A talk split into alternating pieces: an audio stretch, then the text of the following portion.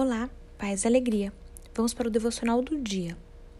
Não inveje os pecadores em seu coração.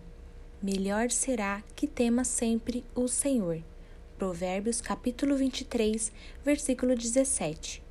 Às vezes temos os seguintes pensamentos: Por que fulana tem e eu não tenho? Poxa, eu trabalho tanto e não tenho isso. Por que isso acontece na vida dela e não acontece na minha? É isso que o inimigo quer. Ele quer plantar coisas ruins em nosso coração e precisamos estar atentas a isso. Mas você já parou para pensar que quanto mais a pessoa tem, mais vazia ela é?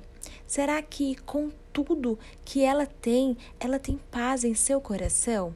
Será que ela consegue deitar a cabeça no travesseiro e ter o descanso dos justos? Será que ela tem a alegria do Senhor em seu coração?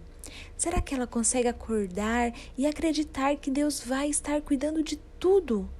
Será que ela tem a certeza da sua salvação? Agradeça ao Senhor pelo que você tem. Não olhe para situações ruins e não faça comparações com outras pessoas. O que é seu será seu e tudo acontece na permissão do Pai.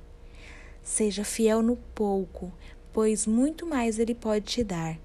As coisas desse mundo são totalmente passageiras. O que o Senhor tem para gente é muito melhor, sem sombras de dúvidas. Seja fiel e tema ao Senhor. Berrael.